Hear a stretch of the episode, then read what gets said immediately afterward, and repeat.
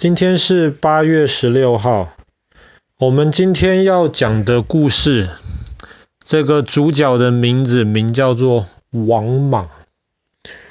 王莽他，哎，不错，你一听就就记得这个是新朝的那个皇帝王莽。他出生在汉朝，然后他他小时候他的姑姑。是当时皇帝的妈妈，那个皇帝是一个不太好的皇帝，他不太管事情，所以权力都在他妈妈的手上，就是王莽的姑姑。那这个妈妈就是太后，她就大量用她娘家王家的人。然后王家的人那个时候在汉朝的政府里面，基本上重要的那些官大官，全部是王家的人当。所以你会觉得说王莽好像从小就是在一个很富有的环境出生的。可是恰恰相反，王莽是王家可以说最倒霉的一个人。为什么？因为王莽小的时候他的爸爸就死掉了，所以他家里就没有人当大官了。后来他的哥哥也死掉了。完了，当官也轮不到他哥哥，所以王莽虽然他的亲戚很多都是那种超级大官，可是他从小就很可怜，家里很穷，他就想要怎么办呢？他不可以这样子很可怜的过一生啊！可是因为他家很穷，他常常就要到亲戚家里面去，也不是去乞讨了，但是至少可能就要去混饭吃啊，因为他家里自己实在是没有太多的收入。当然，他的亲戚们都很有钱，所以其实也不太在意，只是难免看到王莽来会给他脸色看。那王莽怎么办呢？他那个时候就决定了，他什么都没有，他只能做一件事情，就是什么造反，他连造反都没办法，饭都吃不饱，还怎么造反？他只能够好好的孝顺他的长辈。他爸爸死了，没有爸爸让他孝顺，怎么办呢？他就去孝顺他当时有一个伯伯，他爸爸的哥哥，当时是朝廷里面，是政府里面一个超级大官，他就去孝顺他的伯伯。他的伯伯很开心有这一个侄儿来照顾他，特别是当他的伯伯有一天生病的时候，整整二十四小时，王莽没有睡觉。就在他伯伯的旁边，比他的儿子还用心照顾这个爸爸。他的伯伯就非常非常喜欢王莽啊！你想想看，为什么他儿子不照顾他爸爸呢？为什么轮得到王莽来照顾他爸爸呢？是因为他儿子他在管事情，不要不要。管事情，因为他们家太有钱了，他儿子都要别人来照顾他，怎么可能叫这些少爷叫这些呃小姐们去照顾这个？呃，他爸爸来，所以王莽就来照顾他。后来他的这个伯伯非常喜欢他，他伯伯死掉之前，就对他的妹妹，就是这个太后啊，皇帝的妈妈，就说：“我死掉之后，你要好好照顾王莽。这个王莽是我们王家唯一有希望的人，其他就是每天在那边吃喝玩乐，靠不住。”太后一听了，哎呀，我们王家有这样子的一个人才啊，就给王莽一个官做。王莽当了官之后，他没有骄傲哦，他还是一样穿的衣服是那种补来补去很多破洞的，他不去买那种名牌很舒服的衣服。然后任何人来找他，不管是那种有钱有权力的大官，还是那些没有钱的穷人，他都是非常有礼貌的对待他们。所以慢慢的，大家一听到王莽就举起大拇指。这个年轻人虽然是王家这么有权力的家族里面的人，可是他跟王家其他人都不一样。就是因为这样子，王莽的名声越来越好，他的官就越做越大。可是后来，哎呀，这个皇帝死了，他的儿子就变成下一个皇帝了。他的儿子有皇后有老婆，对不对？他就要用他老婆家的人，所以王家的人就都被管，都被都被呃赶出去了。所以王莽就没官做了，他那个时候就跑到乡下里面，在乡下里面读书。这时候他已经有点钱了，他就不担心了。可是他还是一样非常的谦虚，人家一提到王莽，还是一样举起大拇指。而且王莽还做了一件事情，那个时候他家有点钱了，毕竟他曾经也做过大官，对不对？他家就有一些奴隶。他的儿子不像他爸爸这样子，他的儿子心情不好就打奴隶、骂奴隶，甚至有一次奴隶做错了一件事情，可是是小事，他儿子竟然把这个奴隶杀掉了。王莽就很生气。王莽怎么做嘞？大家想说王莽顶多把你儿子打一顿，不是？王莽说的汉朝的法律，你把奴隶杀掉，你杀了人是吧？王莽就吩咐别人把他的儿子杀掉。哇，这人家一听，哇，这个王莽真不得了啊！这么公正，这么公平，自己的儿子他都不偏袒呐、所以这王莽的名声就越来越大，越来越大。结果这个皇帝也死掉了。这个皇帝死掉之后，他没有儿子。那么怎么办呢？那么权力就回到了王莽的姑姑，就是上一任皇帝的妈妈的手里。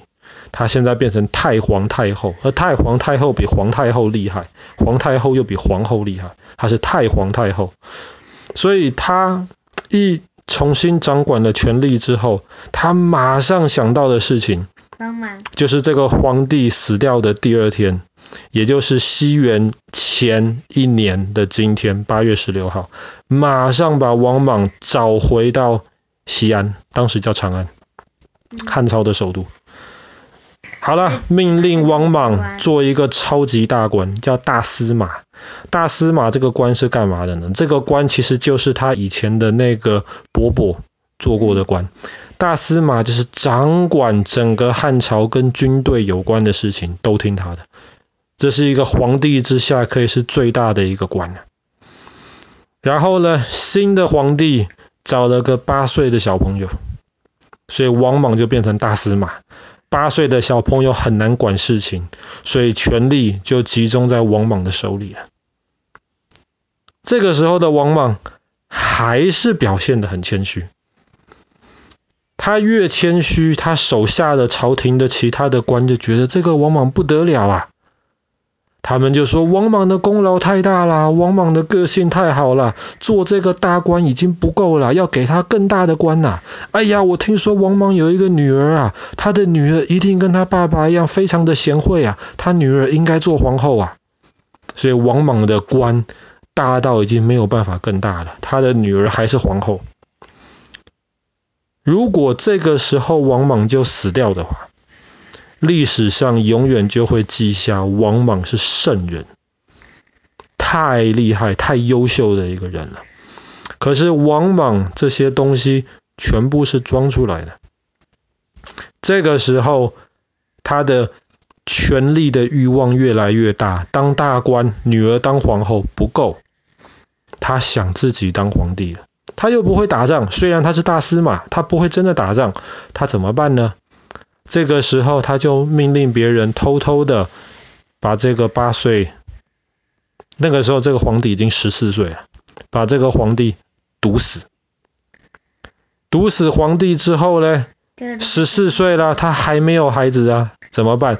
他就找了个两岁的小宝宝来做皇帝。两岁更不能管事情了。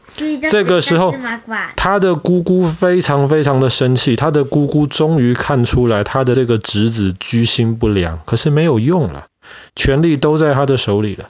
后来这个两岁的孩子不能管事情，往往就让这些手下的这些政府官员就说：“王莽太重要了，国家不能没有他呀，怎么办呢？让他当假皇帝好了。”他不能是真皇帝嘛，只是真皇帝才两岁，就让王莽当假皇帝。